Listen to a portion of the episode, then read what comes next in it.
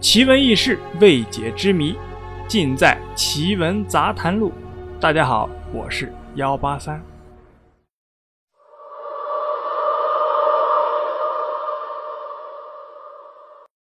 华夏文明的起源来自于滚滚奔腾的黄河之水。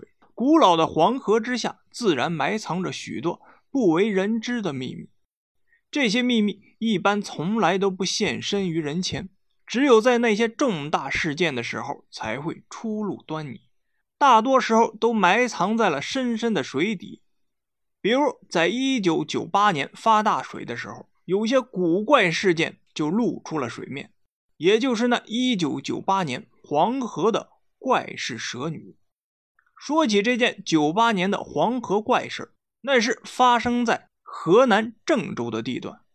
大家可以百度一下河南历史啊。就会知道黄河在河南地区曾掀起了多大的风浪。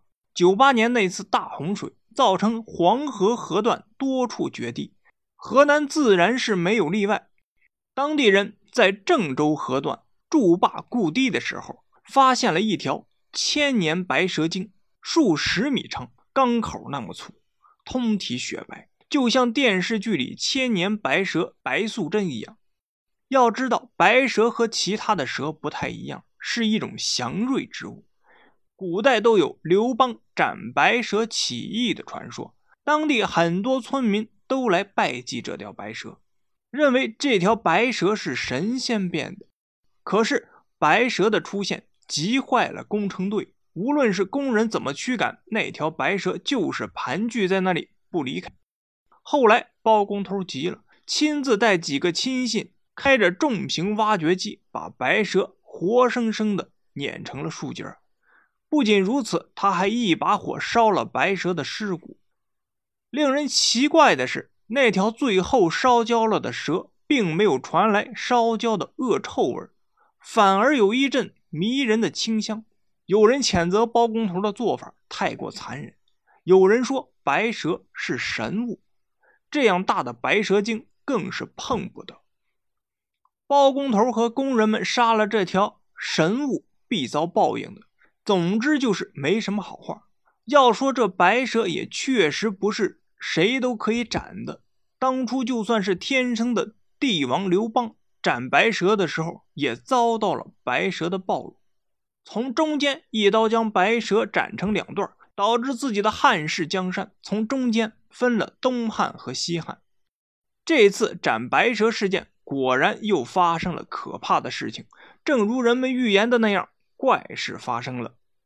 先是有一个工人在工地上莫名其妙的猝死，接着又有两个工人半夜投河自杀，死前是毫无征兆，投河之后连尸体都没有找着。最令人惊悚的事情还是发生在包工头身上。这个一手促成白蛇尸体分成几段的包工头，遭到了白蛇精的疯狂的报复。那个时候，包工头的老婆那时候是怀胎十月，正好快要生了。她生下了一个女婴，但是令在现场的医护人员都感到惊恐的是，那个刚出生的女婴的舌头竟然像个蛇的信子一样开了叉，舌头吐出来的时候还有蛇的嘶嘶声传出来。孩子一生下来，就有人说这是人家蛇精对你的报复。等到这个蛇女长到两岁了，跟她一样大的孩子都会跑的时候，她还不会走路，她还像蛇一样在地上匍匐爬行，甚至不断的扭曲着身体，同时发出哧哧哧的怪异声音，吓得她的邻居们都不敢出门。这个女孩因此被人们称作蛇女。在新闻上也曾有过关于他的报道。长久以来，关于黄河的故事那可是层出不穷。不管究竟事实是如何，恐怕只有当事人才清楚了。好了，故事啊就是这样。您呢，信则有，不信则无。我是幺八三。如果您有什么疑问或者建议，都可以给幺八三留言或者点赞，顺便点一下订阅。